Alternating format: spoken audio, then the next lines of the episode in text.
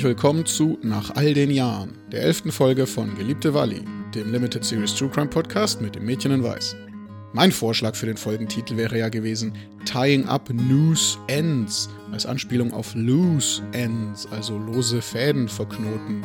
Aber naja.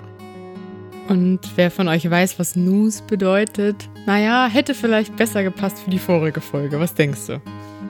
Ja, da wäre es dann vielleicht etwas pietätlos gewesen tatsächlich. Hm. Man weiß es nicht so richtig. Wir sind auf jeden Fall Annalena. Und äh, ich bin Thomas. Die da drüben sind Annalena. Egal. Wir wollen euch heute leider zum letzten Mal ein ganz liebes Hallo entgegenschmettern. Denn unser Podcast neigt sich mit dieser letzten Folge dem Ende zu. Hm. Oh. Ja, es ist leider soweit, dass wir uns das letzte Mal an euch wenden auf diesem Wege. Falls ihr jetzt vielleicht zum ersten Mal einschaltet, kann ja sein, wir machen einen Limited Series True Crime Podcast. Wie limited der ist, habt ihr jetzt gemerkt. Über einen Mordfall aus meiner eigenen Familie, der sich vor über 120 Jahren in Kalifornien ereignet hat. Und wenn euch jetzt interessiert, um was es hier eigentlich geht, könnt ihr gerne bei Folge 1 starten, um die ganze Geschichte zu hören. Wie ihr gehört habt, traurigen und lachenden Auges äh, beenden wir mit dieser Folge heute den Podcast. Und wir haben uns gedacht, dass es eine gute Gelegenheit ist, mal so verschiedene Themen anzusprechen. Wir dachten eigentlich, als wir angefangen haben, diesen Podcast zu machen, dass, wenn die Geschichte zu Ende ist, der Podcast zu Ende ist. Aber zwischendurch haben uns ganz viele Fragen erreicht. Was ihr zum Beispiel wissen wolltet, war, wie haben eigentlich die Familien auf die tragische Geschichte reagiert? Beziehungsweise was wusste man davon dann nach Jahren oder Jahrzehnten überhaupt noch? Das ist tatsächlich gar nicht so einfach zu beantworten. Was man in meiner Familie noch so ungefähr wusste, haben wir euch ja am Anfang der Geschichte erzählt. Also meine Uroma wusste von ihrem Vater, der wiederum Wallys Neffe war, dass Wally mal nach Amerika ausgewandert war und dort erschossen wurde. Und das ist wirklich alles, was man in meiner Familie noch wusste. Scheinbar wusste ja schon die Generation vor meiner Uroma, also quasi die Kindergeneration von Walli, nicht mehr so sehr viel über diese Geschichte. Oder wollte es vielleicht einfach nicht so sagen, aber dann kommen wir schon wieder ins Spekulieren. Genau. Ich habe ja gerade von dem Vater meiner Uroma gesprochen, also Helmut, und Helmut hatte verschiedene Geschwister. Eine seiner Schwestern hat wiederum eine Tochter, mit der ich eben heute in Kontakt stehe. Ist alles ein bisschen kompliziert mit den Familienverhältnissen, aber bleibt bei uns. Also die Tochter von Helmuts Schwester hat ein Poesiealbum aufbewahrt. Das war das Poesiealbum von Olga. Und Olga hatte ja diesen Eintrag von Walli da drin. Und dann ähm, hat die Tochter von Helmuts Schwester eben da eine Notiz reingeschrieben. Da stand Walli, Schwester meiner Mutter Olga Fabri, geborene Feiner, als Gesellschafterin in San Francisco, wurde, als sie mit ihrem Verlobten spazieren ging, samt diesem von einem eifersüchtigen Verehrer am hellen Tag auf offener Straße niedergeschossen. Und es ist ja schon so ein bisschen mehr Information als das, was jetzt meine eigene Oma noch erzählt hat. Zum Beispiel, dass sie da von einem eifersüchtigen Verehrer erschossen wurde was ja schon mal relativ genau beschreibt, was tatsächlich passiert ist. Aber es sind natürlich auch ein paar Ungereimtheiten. Einmal San Francisco und dann Gesellschafterin. Da lag die Vermutung bei uns so ein bisschen nahe. Gut, San Francisco, San Jose, das ist leicht passiert ne, im Laufe der Jahre. Und Gesellschafterin ist vielleicht auch einfach etwas netter als Köchin und Haushälterin. San Francisco war damals ja auch die um ein Vielfaches größere Stadt. Also ich denke, dass mhm. es wahrscheinlich auch damit zu tun hatte. Entweder kamen die Briefe über San Francisco oder man hat einfach San Francisco hingeschrieben, San Francisco, weil da wusste man halt ungefähr, wo es war. Und, und San Jose hätte irgendwie niemandem was gesagt. Das kannte man einfach mehr. Was die Schwester von Helmut und deren Tochter eben auch noch erzählt hat, war, dass man immer dachte, Wallis Verlobter sei Amerikaner gewesen und die beiden seien von einem Italiener erschossen worden. Was denkst du denn dazu, Thomas? Uiuiui, davon lasse ich mal lieber die Finger. Das ist, das ist mir zu heikel. Ja, das dachte ich mir auch. Also, naja, ihr wisst ja, wie das ist mit politischen, geschichtlichen Einflüssen und so weiter. Da ist das wahrscheinlich auch schnell mal passiert. Aber dafür erzählen wir ja die Geschichte, um solche Sachen klarzustellen heutzutage. Ja, also das ist so ein bisschen das, was auf meiner Seite der Familie noch an Informationen da war. Relativ rudimentär, aber man kannte die Geschichte noch und sie wurde ja mir persönlich auch noch erzählt. Also das ist auf jeden Fall noch im Bewusstsein der Familie drin gewesen. Bei den Nachfahren von Helene Feilner, also Wallys Schwester in Amerika, und John Crosetti, also Venans Bruder, der auch in Amerika lebte, war das ein bisschen schwierig. Ich habe ja jetzt mit mehreren Leuten Kontakt gehabt, die Nachfahren der beiden sind. Und die haben selbst erzählt, dass sie auch erst im Rahmen der Familienforschung auf diese Geschichte gestoßen sind. Johns Nachfahre hat mir auch erzählt, dass er das wirklich gar nicht wusste und erst von mir persönlich darüber erfahren hat. Wir haben dann spekuliert, woran das liegen könnte. Hast du so ein paar Ideen vielleicht auch? Ich glaube, dass vieles von dem, was danach kam, die Tat einfach überschattet hat. Mhm. Wir hatten in Kalifornien dann relativ schnell ein ziemlich schlimmes Erdbeben, wo viele Sachen einfach verschütt gegangen sind. Dann kam 20 Jahre später nicht ganz der erste große Krieg, dann kam der Zweite Weltkrieg. Man hat dann wahrscheinlich auch sich von diesen europäischen Wurzeln auch immer mehr gelöst. Also bei den Italienern ist es, glaube ich, nicht so schlimm. Bei den deutschen Gemeinden oder Vereinen in Amerika, die waren ja dann relativ schnell verschwunden von der Bildfläche, weil man einfach sich dann umbenannt hat. Man wollte einfach mit dieser deutschen Heritage überhaupt nichts mehr zu tun haben. Das sind Zeiten, in denen äh, Sauerkraut in Freedom Cabbage umbenannt wurde und sowas. Ne? Also, Wirklich? Ja, wow. ja, so antideutsche, antideutsche Ressentiments zum Beispiel waren da schon da. Also man wollte sich dann einfach distanzieren. Man war dann eben nicht mehr die Deutsche oder der Italiener, man war dann Amerikaner, ist ja klar. Ja, auf jeden Fall. Und ähm, bei uns in der Familie war es ja auch so, dass einfach sehr viele Informationen wahrscheinlich gar nicht genau übermittelt werden konnten, schon direkt nach der Tat. Es gab ja die Sprachbarriere. Helene war ja die Einzige, die da kommunizieren konnte. Und die war ja des Englischen noch gar nicht hundertprozentig mächtig.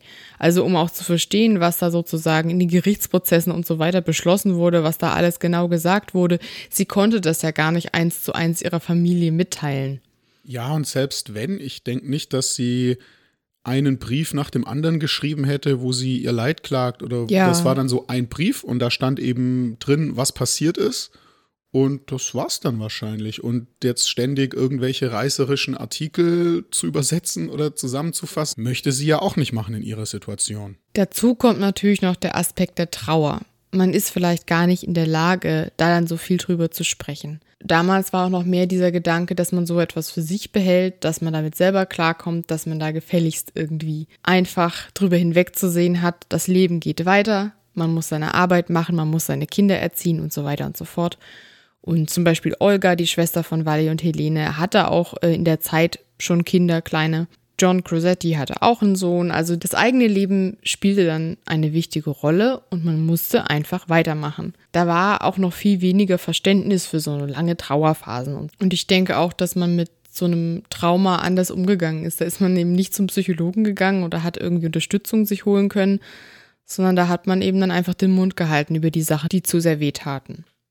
Das ist natürlich auch noch ein interessanter Aspekt. Wir können uns ja auch mal anschauen, wie es denn mit äh, Helene und mit John dann so weiterging in den nächsten Jahren und Jahrzehnten. Dann fangen wir mal mit Helenes Zukunft in Amerika an. Ich war in Kontakt mit Christine.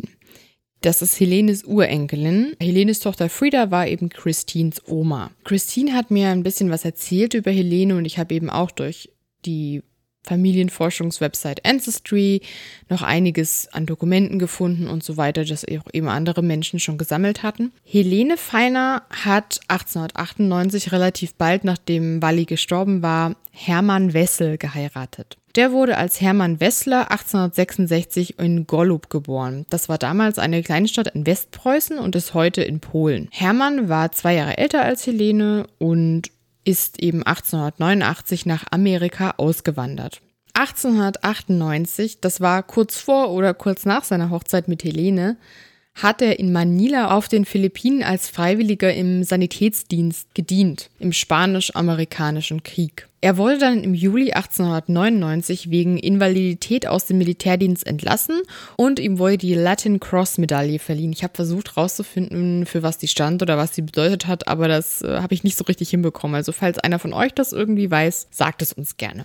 Also für mich klingt es so, als wäre das quasi einfach nur ein Abzeichen oder eine Medaille, die man dafür bekommen hat, dass man im spanisch-amerikanischen Krieg gedient hat. Weil wenn es Latin Cross heißt und Lateinamerika und Spanien und sowas, das könnte ich mir vorstellen. Ja, ich habe mir auch sowas gedacht, so wie das Eiserne Kreuz, eben so eine grundlegende Medaille. Jetzt nichts, keine besondere Auszeichnung oder sowas, denke ich mal, oder? Na, halt speziell für diesen, Für diesen Krieg, Krieg, oder ja. diesen Feldzug Genau. oder irgendwie sowas.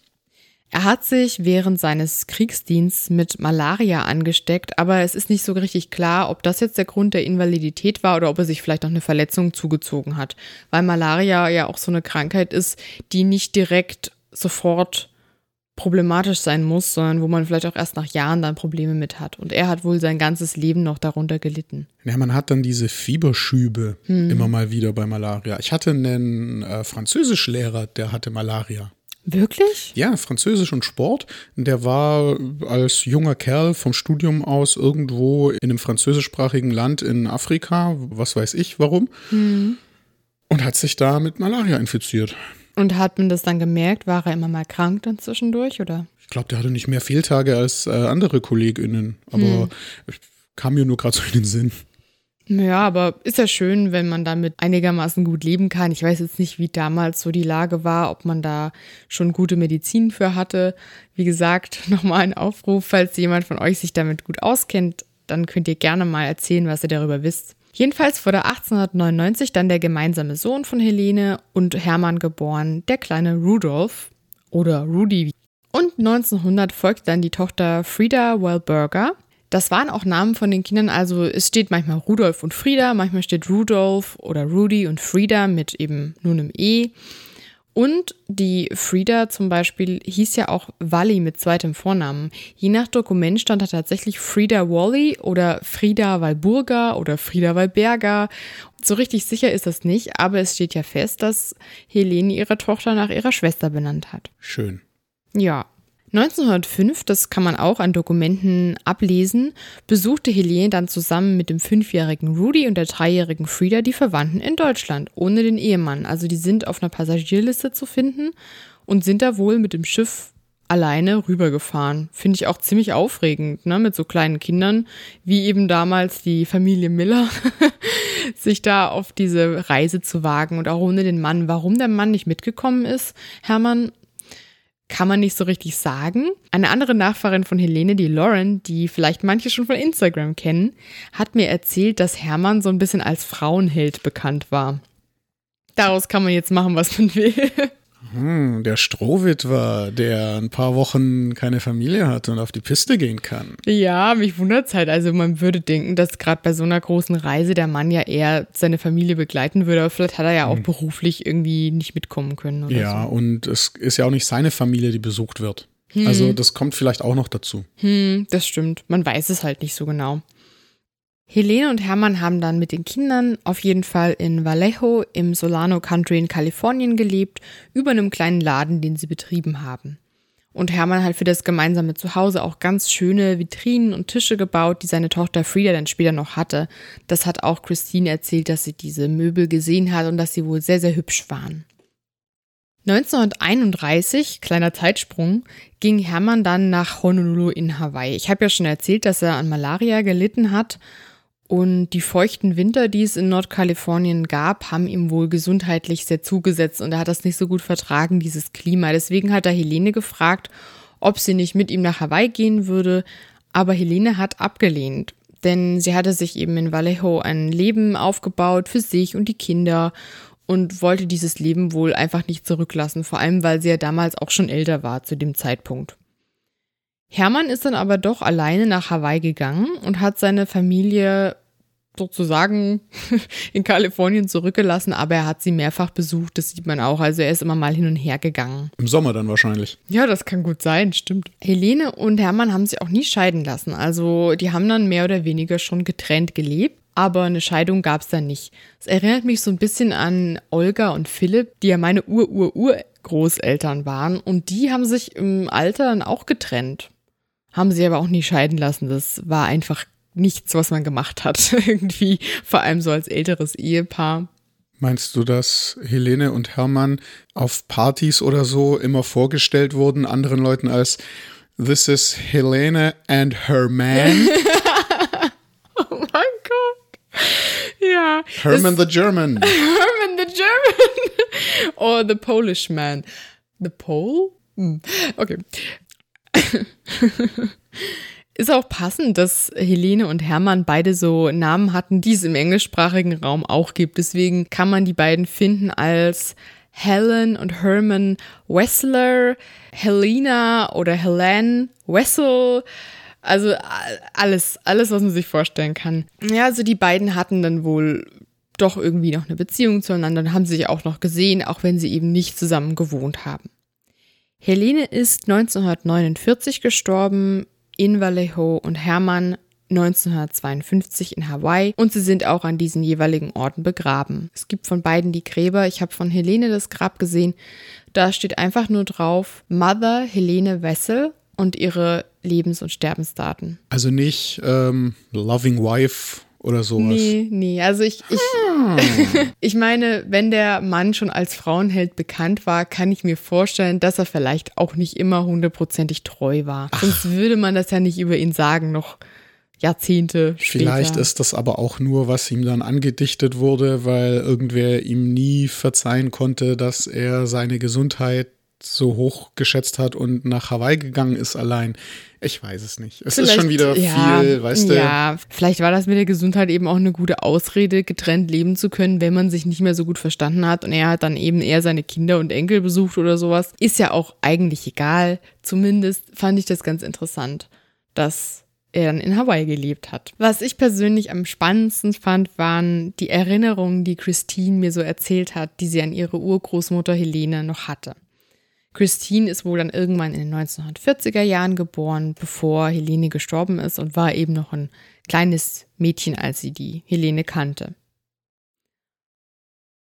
Christine kann sich noch erinnern an die Wohnung, die Helene hatte, eben über dem Laden in Vallejo und dass sie Seifenblasen gemacht hat auf der Veranda von Helenes Hütte bei einem See.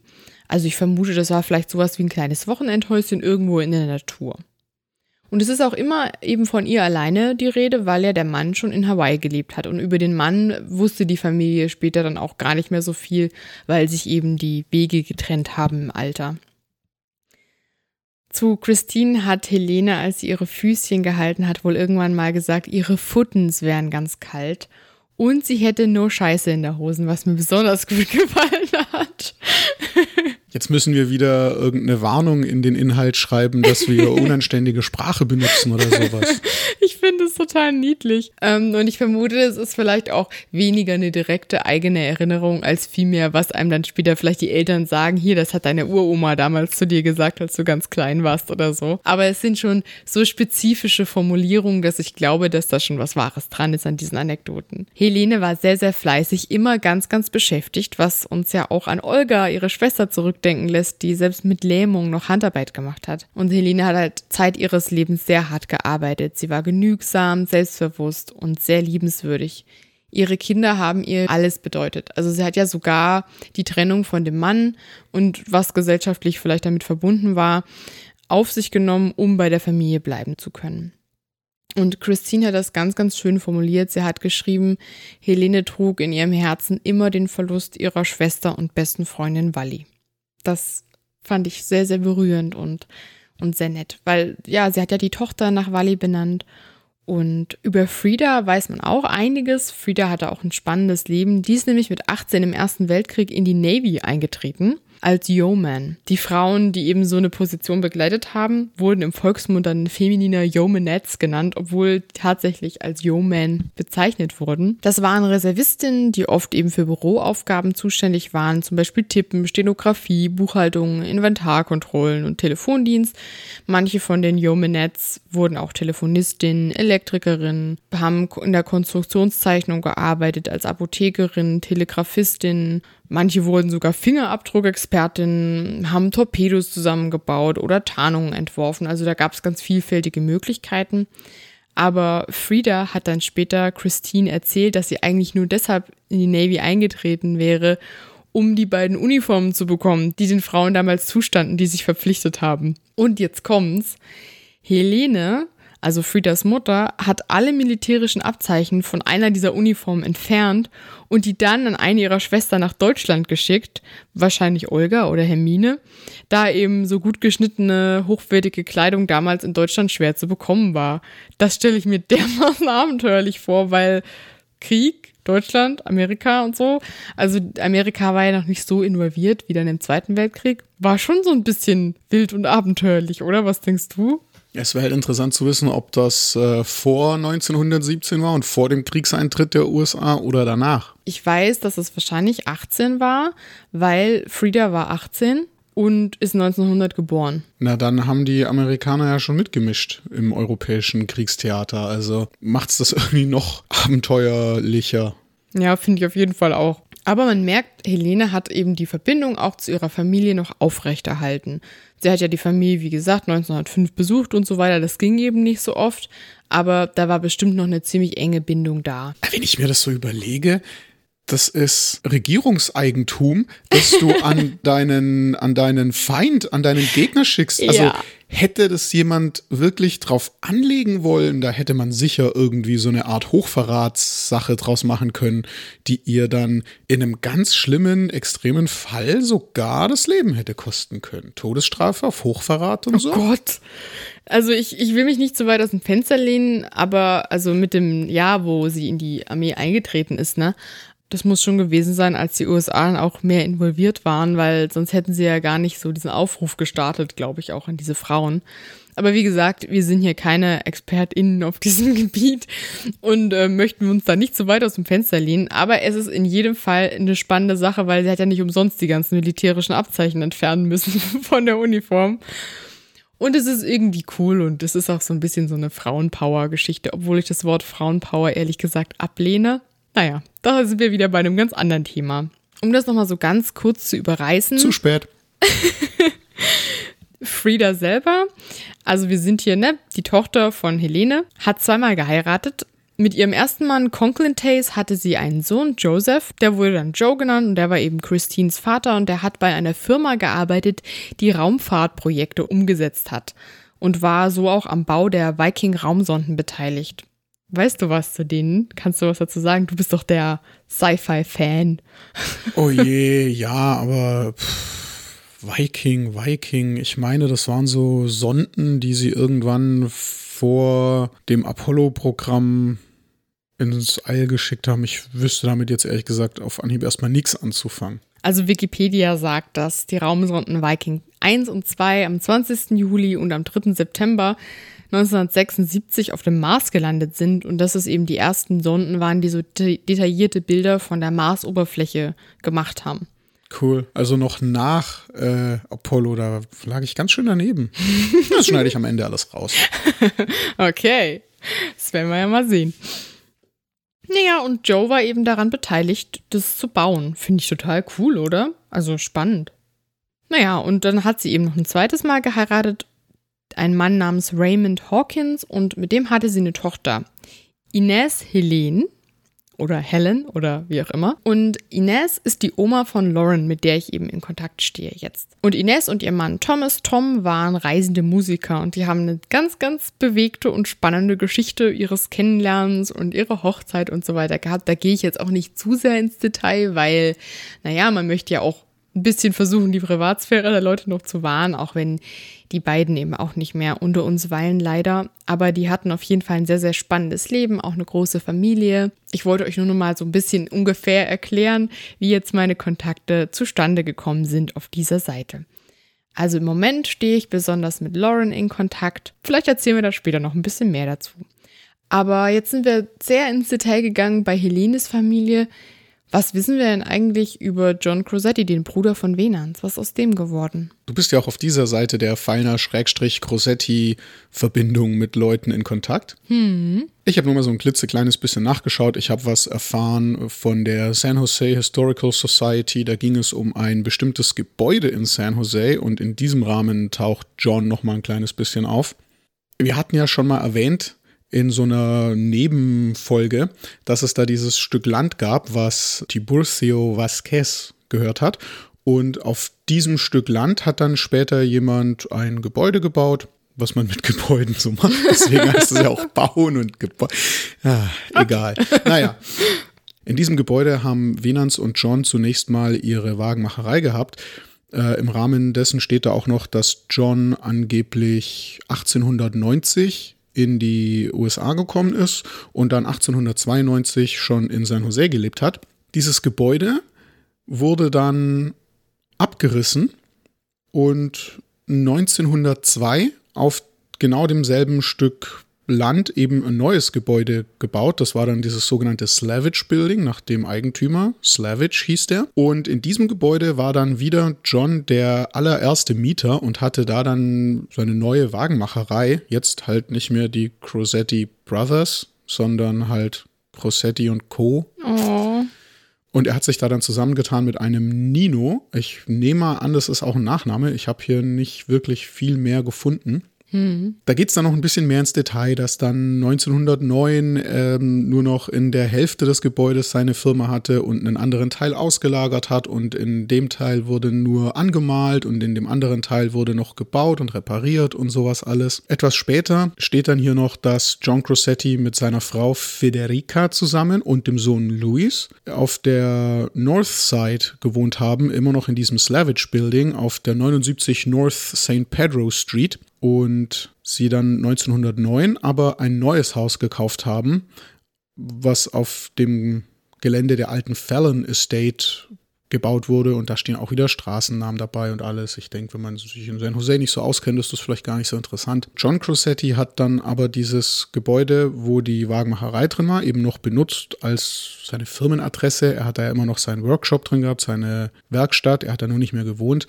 1922 steht dann in diesem Text über das Gebäude die letzte Verbindung mit John Crosetti, weil er leider am 26. Januar 1922 verstorben ist.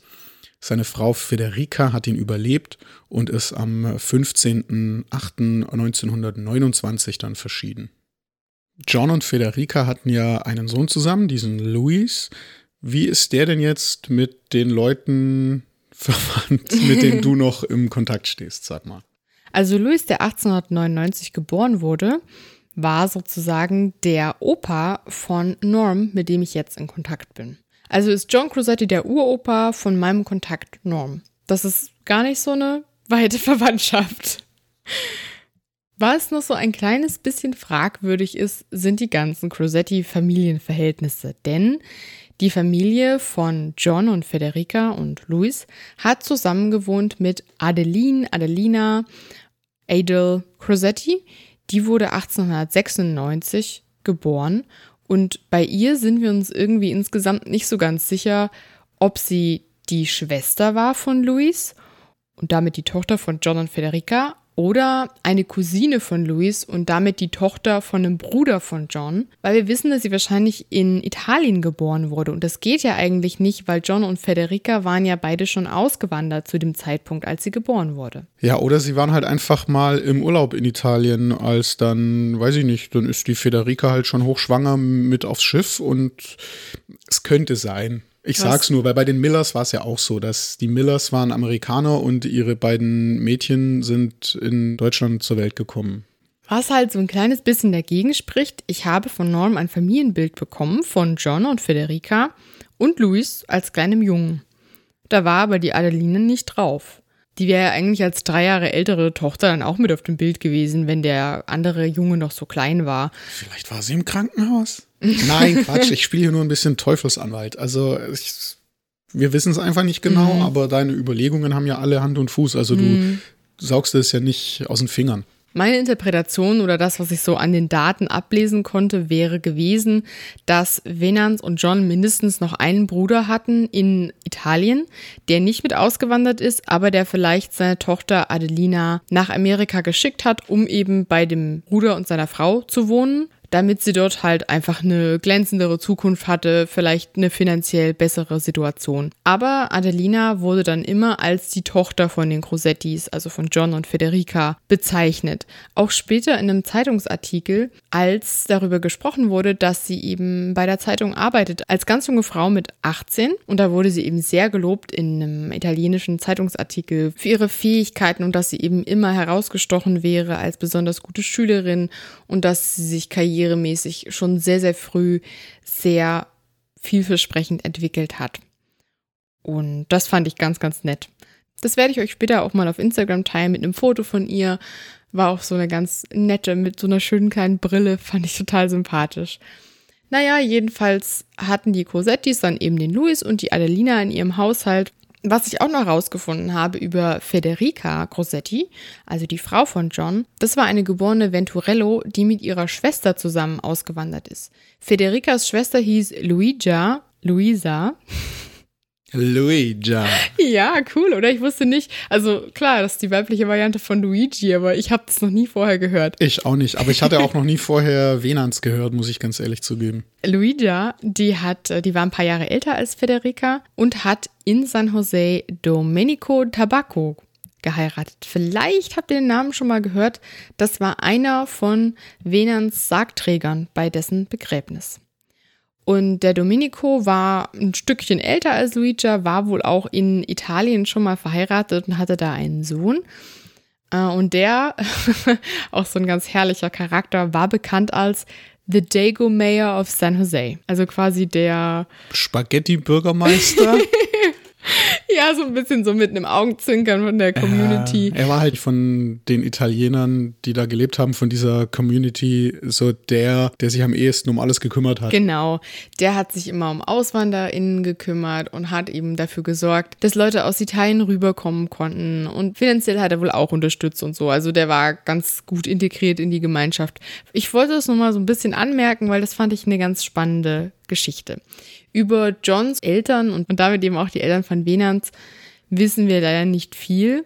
Wir wissen ja, dass der Vater der Crosetti-Brüder auch scheinbar mit in Amerika war, aber seinen Namen konnten wir bis jetzt noch nicht rausfinden. Aber da bleiben wir dran. Wir wollen da auf jeden Fall noch ein bisschen mehr entdecken. Ich komme einfach nicht drüber hinweg, dass ich immer an die eine alte Fernsehwerbung denken muss. Was? Ja, bei Federica. Ich denke da immer an diese alte Fertigsoßen-Werbung, wo die italienische Mutti die Kinder zum Essen ruft. Federico.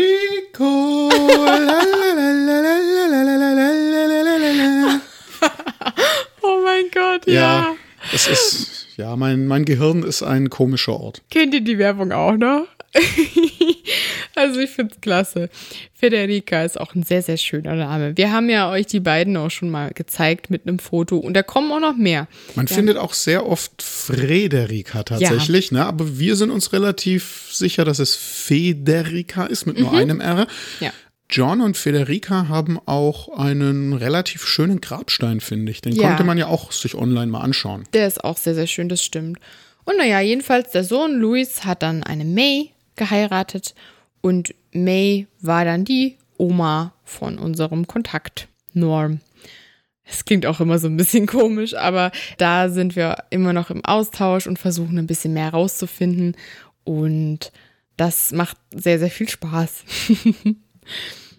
Aber insgesamt ist relativ wenig bekannt so über die ganze Crosetti-Familiengeschichte vor Amerika und was genau sie dann hinterher gemacht haben. Aber sie schienen alle ein ganz schönes, langes Leben gehabt zu haben, was ich persönlich ganz nett finde. Es ist halt auch sehr schade, dass bei der Italian Benevolent Society irgendwann mal ein Feuer ausgebrochen ist und ja. ganz viele von deren Unterlagen vernichtet hat. Die haben nämlich auch gesagt, der Name sagt ihnen was aber sie hätten eben nichts mehr, was mit uns teilen können. Wir haben da auch schon einige Stellen abgeklappert und wir werden auch noch weiter recherchieren, einfach weil das sehr, sehr spannend ist und weil man da ja auch sich immer noch ein besseres Bild machen kann, wenn man mehr herausfindet an dieser Stelle. So ging es dann also mit den Feiners, Schrägstrich dann Wessels hm. weiter. Und so ging es dann auch mit den Grossettis weiter. Wie soll es denn jetzt eigentlich mit uns weitergehen? Also beziehungsweise mit unserem super tollen Podcast, der ist ja Limited Series. Mir ist ja aufgefallen, du hast äh, in dieser ganzen Folge jetzt schon ganz, ganz oft das Futur verwendet.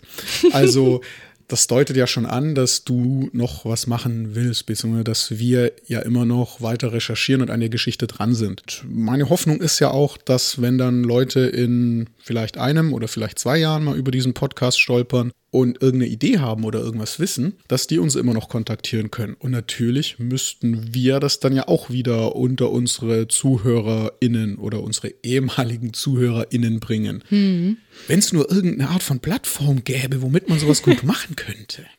Ja, und hier sind wir wieder bei Instagram. Wir haben uns Instagram als Kommunikationsplattform ausgesucht, weil es halt sehr bildgewaltig ist und weil es mittlerweile durch die Stories und diese ganzen Sachen viele Möglichkeiten gibt, in Kontakt zu treten. Auf Instagram kann man ja direkt Nachrichten austauschen. Und was ich jetzt auch schon ein paar Mal gemacht habe, war eben so eine Art Videogeschichten zu erzählen mit Untertiteln, wo ich dann verschiedene Themen angesprochen habe. Und meine Idee war sozusagen, zukünftig, wenn wir neue Familiengeschichten rausfinden oder noch irgendwelche anderen spannenden Fakten, dass wir das dann auf Instagram teilen, in Bildform oder als Videos oder wie auch immer. Auf jeden Fall so, dass man da noch ein bisschen teilhaben kann und sich auch austauschen kann, weil wir haben noch ganz, ganz viel Material und wir finden auch immer noch mehr und das ist eine ganz gute Gelegenheit, das so noch ein bisschen unter die Leute zu bringen. Wenn man jetzt Instagram nicht hat, ist das vielleicht ein bisschen schade. Aber es kann ja auch sein, dass ihr uns gerade hört und es ist schon ein Jahr oder zwei oder wie auch immer vergangen und ihr wollt uns vielleicht schreiben. Dafür haben wir eine E-Mail-Adresse eingerichtet. Geliebte Wally at googlemail.com Genau. War das, glaube ich? Ich schreibe uns selber so selten. Das ist wie mit der eigenen Telefonnummer, ne? Die kennt man immer nicht so richtig. ja, genau, das stimmt. Wir haben aber noch was anderes ständig erwähnt am Ende unserer Folgen. Ich würde jetzt nicht unbedingt sagen, es ist eine soziale Plattform, aber ständig und ständig und immer wieder haben wir Kofi erwähnt. Ja. Co, K-O-Fi, F-I, kofi.com.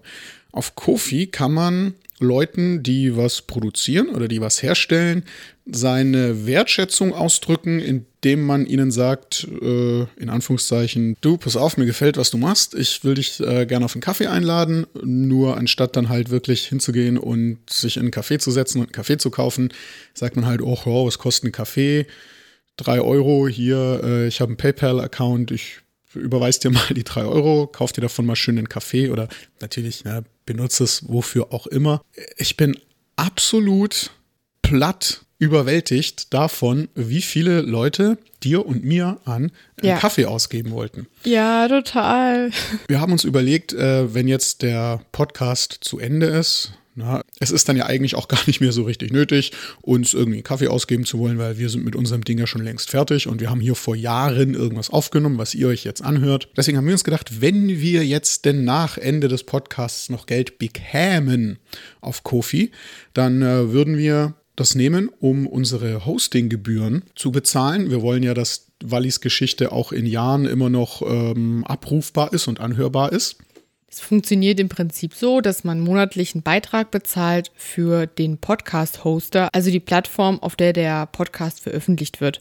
Und auch wenn der Podcast nicht mehr neu produziert wird, muss man eben monatlich eine Gebühr dafür bezahlen, dass der Podcast online bleibt und den Leute auch noch später anhören können. So funktioniert das sozusagen. Und weil wir uns ja nicht persönlich bereichern wollen am Geld anderer Leute, würden wir alles, was über diese Gebühren hinausgeht, die wir bezahlen müssen, was wir aber vielleicht auf Kofi bekommen, einfach nehmen und thematisch sehr passend für diesen Podcast, finde ich, hier in Leipzig, wo wir eben beide wohnen, an einen Verein spenden, die mehrere Frauenhäuser, Notunterkünfte und sowas alles betreiben. Das ist der Frauen für Frauen Verein. Die machen einen guten Job. Wenn euch das interessiert und ihr ganz genau nachschauen wollt, was die eigentlich machen, schaut da gerne nach. Die haben Beratungsstellen, Schutzhäuser, Frauenhäuser, Notrufe, äh, Sachen für Mädchen, für Teenager. Wir dachten uns einfach, dass passend zu unserem Fall wir gerne so eine Institution unterstützen wollen, die sich eben für die Rechte und den Schutz von Mädchen und Frauen einsetzt.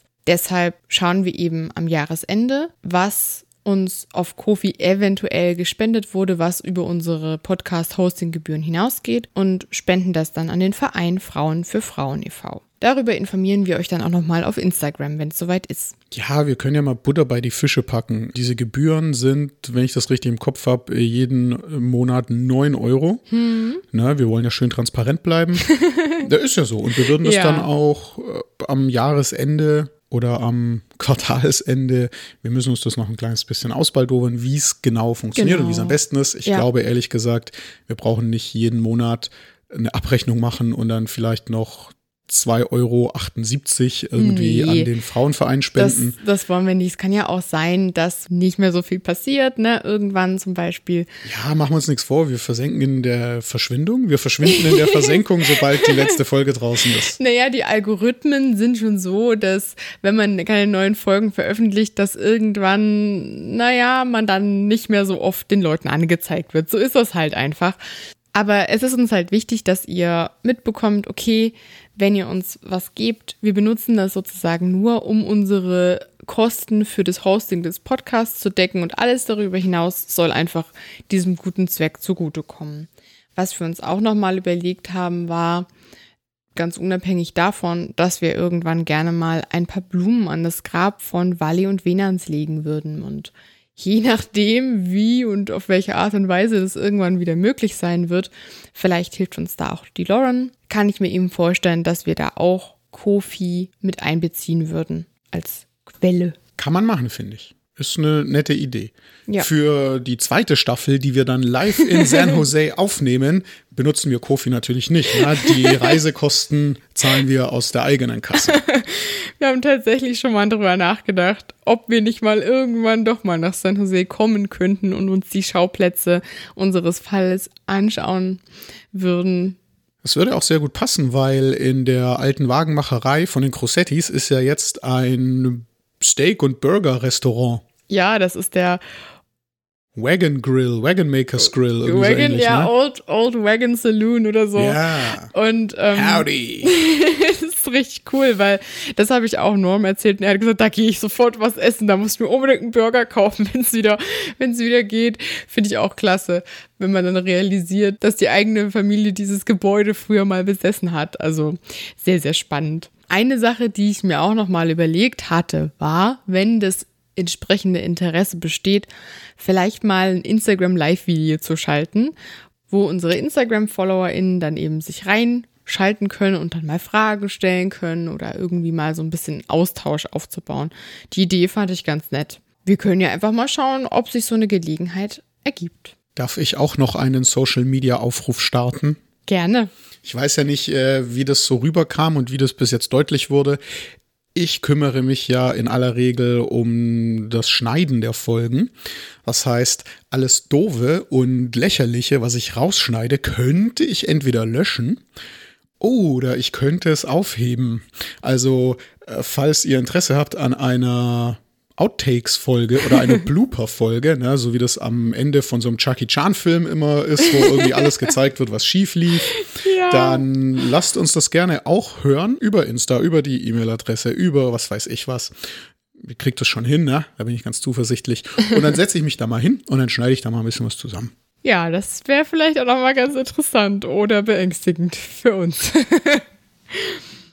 Wir haben uns auch, um die Folge nochmal so ein kleines bisschen aufzumischen und auch den Bezug zu unserer eigenen Erfahrung, die wir jetzt eben gemacht haben mit diesem ganzen Projekt herzustellen, überlegt, man könnte sich doch gegenseitig mal ein paar Fragen stellen, von denen man vorher nichts weiß und dann mal gucken, äh, wie die Antworten so aussehen. Bist du bereit? Also, pass auf, die Sache ist ja die. du wusstest ja im groben schon relativ viel über den Fall bevor wir damit angefangen haben, den Podcast hier aufzunehmen. Mhm. Du hast es ja schon vor Jahren mal nachgeschaut. Ja. Was hat sich denn an deiner Sichtweise durch das Aufnehmen des Podcasts am meisten verändert, wenn es um den Fall ging? Dadurch, dass wir im Rahmen der Podcast-Produktion irgendwie noch viel tiefer eingetaucht sind in die Recherche. Wir haben ja so viele Artikel gelesen und uns da beschäftigt und eben auch den Kontakt hergestellt mit den noch lebenden Nachfahren der Familie. Dadurch ist bei mir irgendwie ein viel persönlicheres Verhältnis zu Wally und Venans entstanden.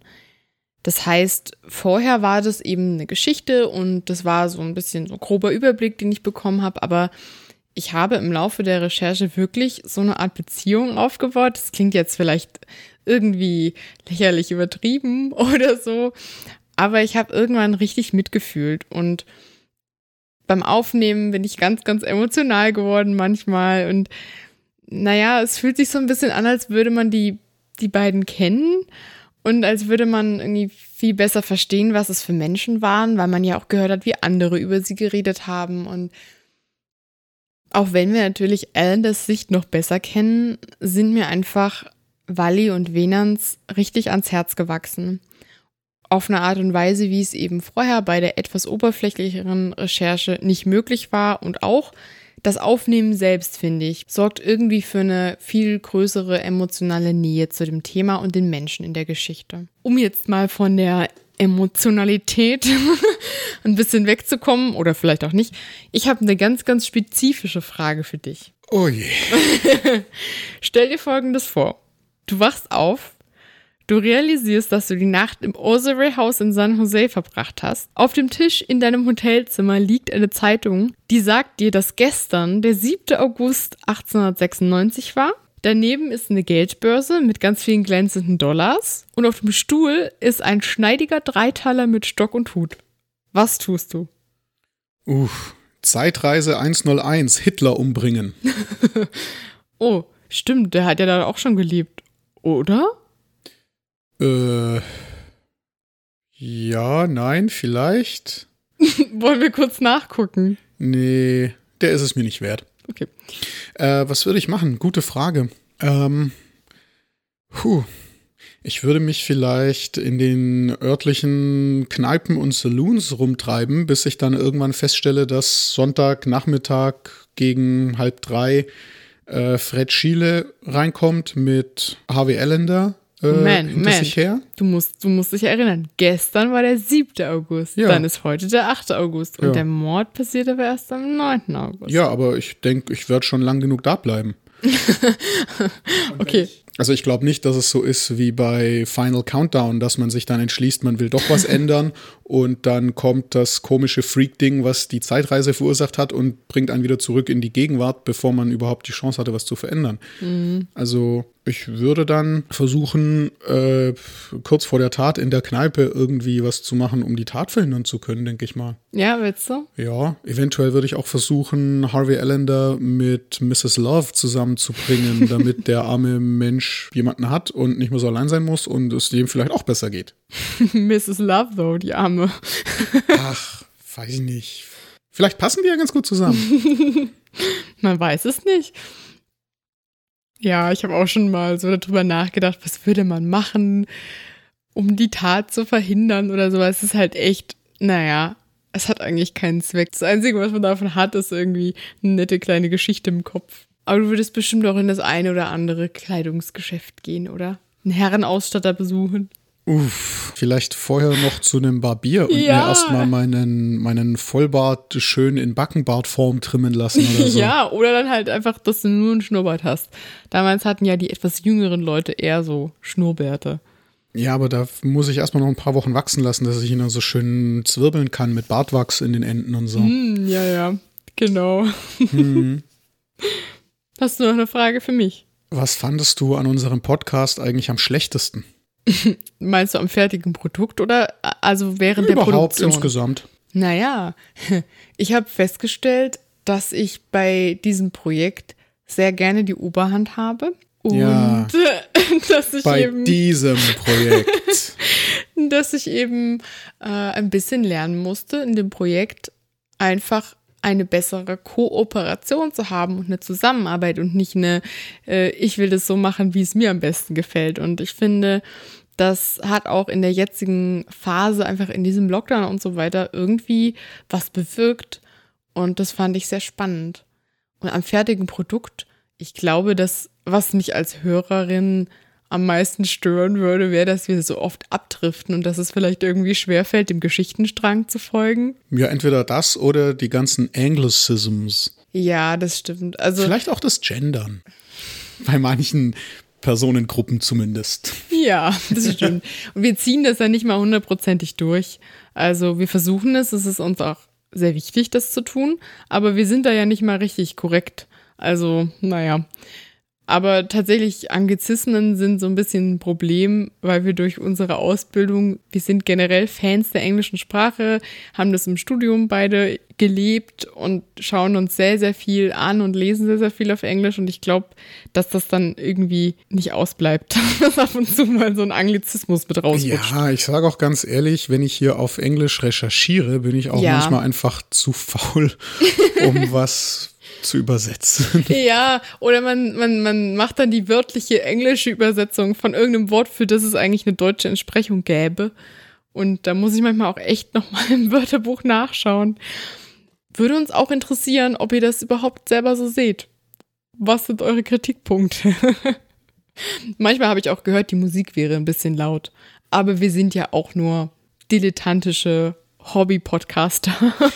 Naja, man darf nicht vergessen, dass das Wort Amateur ja davon kommt, dass man es liebt, etwas zu machen und Von das halt nicht amare. professionell macht. Mhm. Ich glaube auch, dass mit der Hintergrundmusik ist irgendwie immer ein bisschen anders von Podcast-Player zu Podcast-Player und ob man Lautsprecher hatte oder Kopfhörer ja, ja, oder sonst total. was. Das ist für mich ein bisschen schwer zu überblicken als Nicht-Fachperson. ja, wir, wir hoffen, es ist trotzdem okay für euch. Jetzt ist ja sowieso egal. Jetzt ist ja vorbei. Also wenn ihr uns jetzt kritisiert, können wir leider auch nichts mehr dran machen. Tja, da hättet ihr mal früher in die Puschen kommen müssen. hm. Ich habe auch noch eine Frage an dich, die so ein bisschen negativ ist, passenderweise. Was hat dich denn bei der Recherche am meisten frustriert? Hm. Ich glaube, es gab mehrere Frustrationen, aber am allerblödesten fand ich, wenn es bestimmte Informationen einfach gar nicht mehr gab. Ja. Zum Beispiel hier die Einwohnermeldesituation in Leipzig, die hört genau da auf, wo die für uns interessant ja. würde, zum mhm. Beispiel. Oder ich habe vorhin noch mal versucht, eine Todesanzeige von John Crossetti zu finden. Ich weiß, der ist 1922 verstorben. Ich hatte sogar eine Quellenangabe für das Datum der Zeitung, wo die Todesanzeige drin gestanden haben muss. Mhm. Nur 1920 hören die ganzen Online-Archive auf. Ja. Also ich habe überhaupt keine Chance, da reinzukommen und da was zu finden. Ansonsten glaube ich, würde ich sagen, dass die Namen oft unterschiedlich geschrieben werden ja. und dass so Volltextsuchen in äh, Online-Archiven halt mit automatisch transkribierten Texten funktionieren und da steht halt oft Schwachsinn. Also man müsste jetzt nach Grosetti suchen und dann müsste man auch noch mal nach Grosemi suchen mit einem großen M, weil das Doppel-T auch manchmal von den Maschinen für ein großes M gehalten wird ja. oder das O in Grossetti für eine Null oder was weiß ich was. Mal ganz davon abgesehen, dass Walburga mal Walburga heißt und mal Walberger und mal Fielner und mal Feilner und mal Flelner und mal Flielner ja. und mal Fleilner und mal Pfeiler und und und. Ja, und dann muss man halt mit einberechnen, wie viele Varianten der Schreibung des Namens es gäbe. Bei den italienischen Namen wollen wir erst gar nicht anfangen, das ist total schrecklich. Und dann einem noch, dass das Ganze ja auch in der Suche, die man dann nutzt, schon falsch transkribiert sein kann, wie du gesagt hast. Also ja, es hat immer diese doppelte Problematik da. Das ist wirklich frustrierend. Ja, ansonsten frustriert mich noch, aber das hat jetzt mit der Recherche nichts zu tun, sondern eher mit der Podcast-Situation an sich. Ansonsten frustriert mich so ein bisschen, dass es in vielen anderen Ländern sowas gibt wie Fair Use, also dass man Sachen, die Copyright haben, benutzen darf, wenn man es halt in einem bestimmten Rahmen lässt.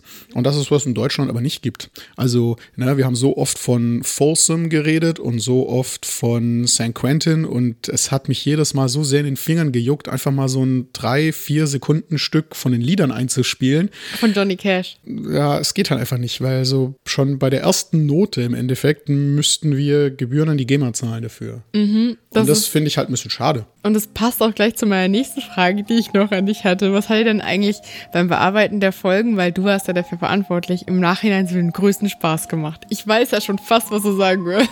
Ja, das war der größte Spaß und gleichzeitig auch der größte Schaß. war tatsächlich meine coole Spaghetti-Western-mäßige Hintergrundmelodie für die eine Folge.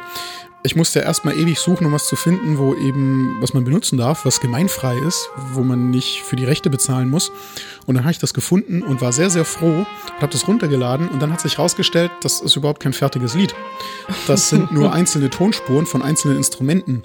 Und dann musste ich da irgendwie 20, 25 verschiedene Instrumente zusammenschneiden, damit ich dann da am Ende diese paar Sekunden Wildwest-Melodie hatte. Also, ja, ich meine, ich saß dann eben da man musste sogar zahlen dafür, deswegen saß ich dann da und dachte mir, nee, jetzt habe ich dafür bezahlt, jetzt benutze ich das auch. Und wenn ich hier jetzt drei Stunden sitze, dann ist mir das auch egal. Naja, wenigstens fand ich persönlich das Ergebnis ganz okay. Wie lange hast du da dann dran gesessen? Ich glaube, drei Stunden war schon eine ganz realistische Schätzung. Nur dieses eine Stück Melodie. Ich, muss, ich hatte ja die ganzen Tonspuren und da musste ich erstmal schauen, welches Instrument soll eigentlich erstmal langsam ansetzen oder einsetzen und welche stimmen dann mit ein und dann kommt ja dieses große Crescendo am Ende.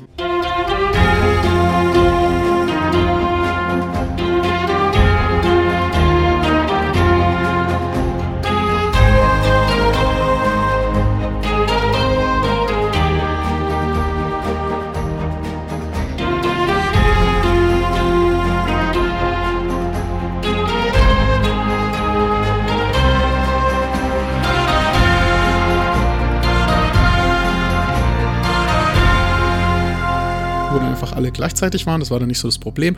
Aber dann musste ich nochmal schauen, wie die einsetzen und wann die einsetzen, damit das dann auch irgendwie mit, dem, mit den Takten wieder stimmt. Und ich bin ja nun auch kein Musikfachmann und die Software, die ich hier benutze, ist ja, glaube ich, auch nicht für solche Zwecke gedacht. Das war alles, es war viel Trial and Error. Also versuchen, feststellen, hä, nee, ist doch Mist, neu mal, ah, nee, ist doch, ah, vielleicht hier nochmal, ah, nee, jetzt klingt es da irgendwie nicht rund und schief, und ah, vielleicht muss ich da doch noch irgendwie so eine Viertelsekunde früher einsetzen, ah, vielleicht doch noch diesen Takt einmal später und am Ende und äh, ich rede auch von, ähm, von, so, von so Gitarren, die im Hintergrund spielen, aber währenddessen kommt im Hintergrund eigentlich ein Horn oder irgendein Blechbläser. Das hat eigentlich auch überhaupt nicht gepasst. Aber das war mir dann auch egal. Also an dieser Stelle mal bitte einen großen Applaus für Thomas. Denn er hat sich ja wirklich reingehängt und hat sich so viel Mühe gegeben für so ein paar Sekunden Musik, die da irgendwie gerade ganz cool passt. Das denkt man wirklich nicht, wie viel Arbeit dahinter steckt. Und gerade, ja, mein Gott, wenn wir jetzt ExpertInnen wären, würde das wahrscheinlich auch nicht so lang dauern. Deswegen ist diese Zeit dann vielleicht nicht so aussagekräftig, je nachdem, auf welchem Level äh, man ist. Aber Thomas hat halt einfach in seinem Leben noch nie sowas gemacht. Wir haben uns den Podcast überlegt und die Ideen, haben uns das Programm besorgt und dann äh, hat Thomas sich das einfach innerhalb weniger Tage und Wochen beigebracht, wie das alles funktioniert. Dass es einfach klingt wie ein normaler Podcast. Und dass es halt nicht so klingt, als hätte uns wir Kartoffel aufgenommen. Wir hoffen das zumindest. Aber wir haben schon viel Positives gehört, auch dass der Sound gleich ganz cool war ab der ersten Episode und so. Du kannst schon echt stolz auf dich sein und ich finde es ganz toll, weil ich muss ehrlich zugeben, vielleicht hätte ich es auch hinbekommen, aber nicht in der Kürze der Zeit und nicht auf diesem qualitativen Level. Ich war dann halt eher so die, die sich sehr, sehr stark in die Recherche gestützt hat und ich habe den Kontakt hergestellt zu den Verwandten und so. Und das war eher so mein Ding dann. Ja, und man darf auch nicht vergessen, wie sehr du dich um den Instagram-Account gekümmert hast. Also hätte ich das mhm. gemacht, ich hätte einfach die Bilder genommen, wie die sind, hätte da vielleicht einen Filter drüber gelegt, hätte die dann hochgeklatscht und das wäre es gewesen. und du hast die ja immer ganz liebevoll zusammengestellt und kuratiert und bearbeitet und hier noch was hin und da noch was hin und dann vielleicht noch so ein Stück aus einem Zeitungsartikel mit dazu, weil das einfach schön aussieht und noch was bringt und das Ende vom Lied ist jetzt halt, dass wir einen sehr schön kuratierten Instagram-Feed haben, wo die Bilder alle wunderschön zusammenpassen und die einen echten Mehrwert bieten für HörerInnen von unserem Podcast, finde ich. Dankeschön. Ja, also das ist auch zeitaufwendiger, als man vielleicht meint. ich versuche ja auch immer noch mal ein bisschen zusätzliche Informationen in den Stories und so weiter zu vermitteln. Das wollen wir auf jeden Fall auch weitermachen, aber ich habe ja zum Beispiel am Anfang täglich gepostet im, im Instagram-Feed und in der Frequenz wird es wahrscheinlich nicht aufrechtzuerhalten sein. Wir haben auch gar nicht so viel Material. Ja, wir haben auf jeden Fall noch mehr, als man vielleicht meinen möchte, weil, weiß ich nicht, äh, viele Fotos und es kommen auch immer wieder neue dazu. Wir werden da weiter aktiv bleiben und wir werden auch weiter auf jeden Fall erreichbar bleiben. Das ist uns ganz, ganz wichtig. Eine äh, Zuhörerin hat uns übrigens eine super, super tolle Rückmeldung geschickt. Die hat gesagt, Die Geschichte, die wir erzählen, ist ja wahnsinnig äh, spannend und interessant, aber eigentlich wäre ihr die sogar egal.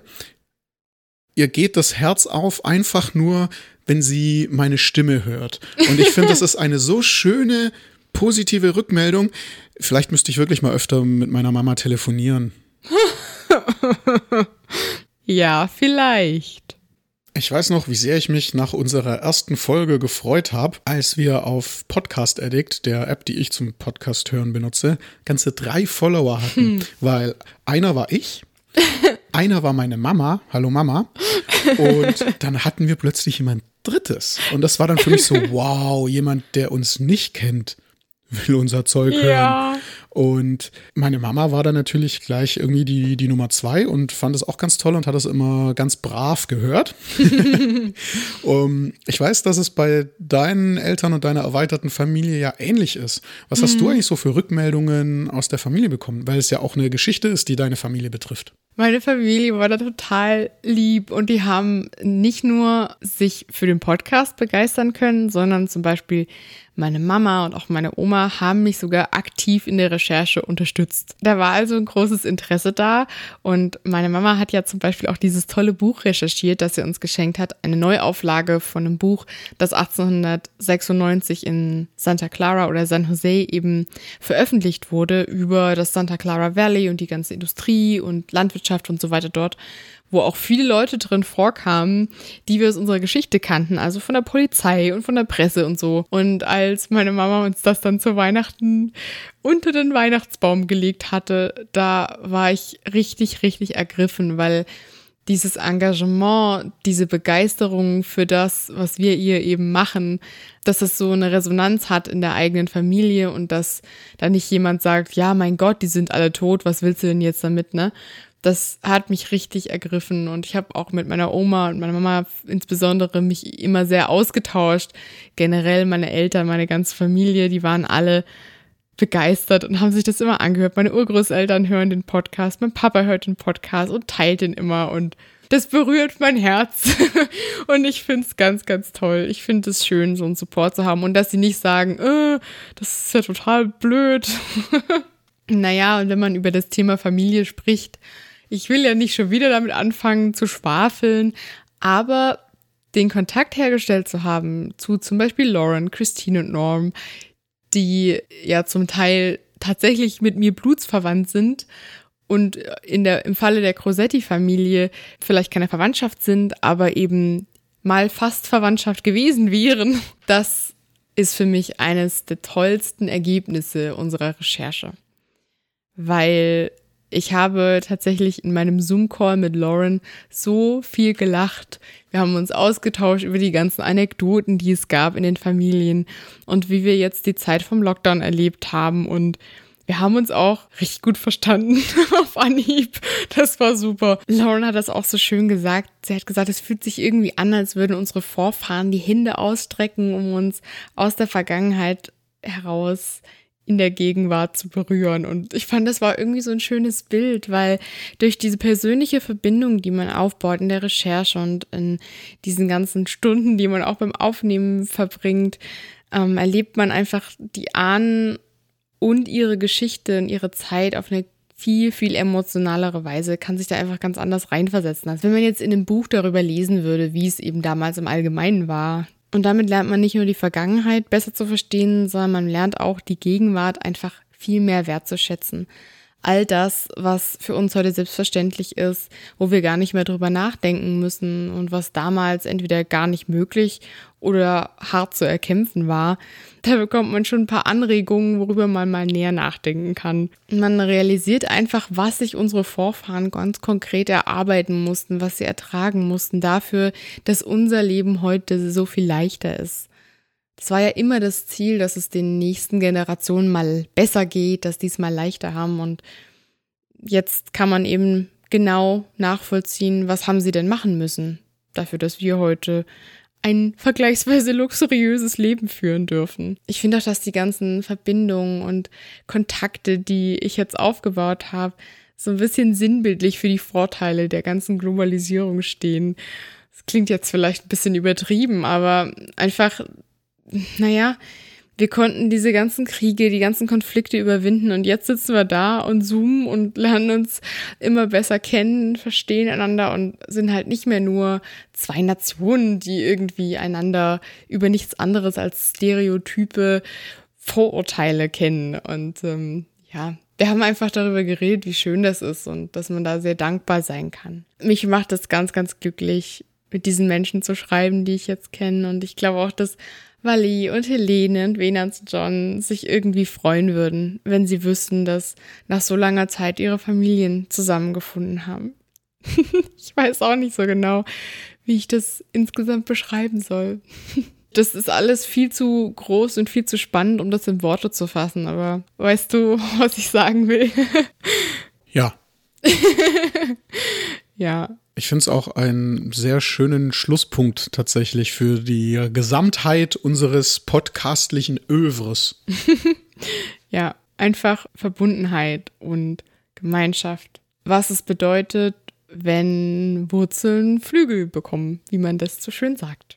Ich freue mich ganz sehr, dass so viele von euch mit uns mitgegangen sind auf diese True Crime Zeitreise und noch was erfahren wollten und wissen wollten und berührt waren von der Geschichte um Wally und um Venant und um alle anderen, die in diesem Dunstkreis sich bewegt haben. Allen voran natürlich auch Fred Schiele. Und ja. ich hoffe, dass ihr nicht zu sehr traurig seid, dass es jetzt erstmal keine neuen Folgen mehr geben wird. Empfehlt uns gerne weiter, wenn ihr die Geschichte weitertragen wollt. Trinkt gerne mal ein großes Bier auf Fred. ja, das könnt ihr auf jeden Fall machen. Also Vielen Dank für eure Unterstützung als ZuhörerInnen. Vielen Dank für eure Nachrichten. Ihr berührt uns mit euren Geschichten und es ist so schön, dass wir uns austauschen. Das wollen wir auch weiterhin machen. Also auf jeden Fall, da haben wir jetzt Blut geleckt. Da wollen wir jetzt so schnell nicht, dass das zu Ende geht. Ich habe versucht, das, was ich persönlich als Verwandte von Wally von dem Projekt Podcast mitgenommen habe, irgendwie in Worte zu fassen und habe einen kleinen Brief an Wally geschrieben, den ich euch jetzt nochmal vorlesen werde. Liebe Wally, Zeit kann schnell vergehen. Nie habe ich das so sehr gespürt wie in den letzten Monaten. Die Zeit rannte und rannte, während ich drinnen saß und sie am Fenster vorbeiziehen sah. Mit jeder knospenden Blüte, jedem Sonnentag, all den roten, braunen Blättern und den sanften Flocken, die auf der Straße vor unserem Haus zusammenschmolzen. Ich fühlte mich, als würde ich das Vergehen der Zeit beobachten, als wäre ich selbst kein Teil davon. Diese neue Zahl nach meinem letzten Geburtstag, sie fühlt sich immer noch unwirklich an. Und es schmerzt mich, wenn ich daran denke, dass du niemandem von deinem 26. Geburtstag erzählen konntest. Wir klagen darüber, dass die Cafés und Restaurants ihre Türen geschlossen halten müssen, dass wir nicht tanzen gehen können oder unsere Lieben umarmen. Und doch, du erinnerst mich daran, was für ein unfassbares Glück ich habe. Liebe Walli, auch ich kenne die Angst. Mir schlich sie hinterher und ich wusste nie, wann sie mich kalt erwischen würde. Doch deine Angst hatte einen Namen. Ich weiß nicht, welche Gedanken dich täglich begleiteten. Ob du dir wünschtest, ihn nie getroffen, nie mit ihm getanzt zu haben. Ich hoffe, du konntest spüren, dass dich keine Schuld traf. Nicht die geringste Spur davon. Ich hoffe, du konntest den eisigen Griff der Angst vergessen, als Venans dich sanft in die Arme schloss. Er schien so ein lieber Mensch zu sein, jemand, der dich frei sein ließ und trotzdem immer an deiner Seite blieb, der sich ganz schnell wie Familie anfühlte und dessen liebste Menschen auch dir ans Herz wuchsen. Ich kann von Glück sagen, dass ich weiß, was das bedeutet. Wally, unsere geliebte Wally. Wir haben unser Bestes gegeben, deine Geschichte zu erzählen, dich zu zeichnen mit Worten.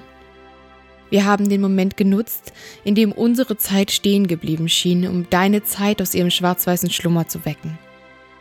Du durftest nur so kurz durch dieses Leben gehen. Du kanntest Schmerz und Sorge, Traurigkeit und Furcht, aber du hast geliebt, Wally, du wurdest geliebt, du warst eine Abenteurerin, ein Partygirl, fleißig, selbstbewusst, stark, laut, Pionierin in einem neuen Leben. Ich bin so stolz auf dich, so stolz und so dankbar, deine Geschichte zu kennen. Ja, wir können dankbar sein für jedes Jahr, das uns gegeben ist, jedes Lächeln, jedes Liebewort und jeden Kuss. Das lehrt mir deine Geschichte. Und weißt du was, Wally? Auch nach so vielen Jahren ist dein Zauber noch nicht verflogen. Hunderte Menschen durften dich kennenlernen. Und die lieben Worte, die sie fanden, kamen wiederum bei uns an. Balsam für die Seele, ein Dankeschön, ein Grund zum Kichern. Über 120 Jahre sind vergangen und du bringst solche Freude in unser Leben. Danke, Wally. Danke für deinen Zauber. Wir haben dich in unsere Herzen geschlossen. Und dort können wir dich niemals vergessen.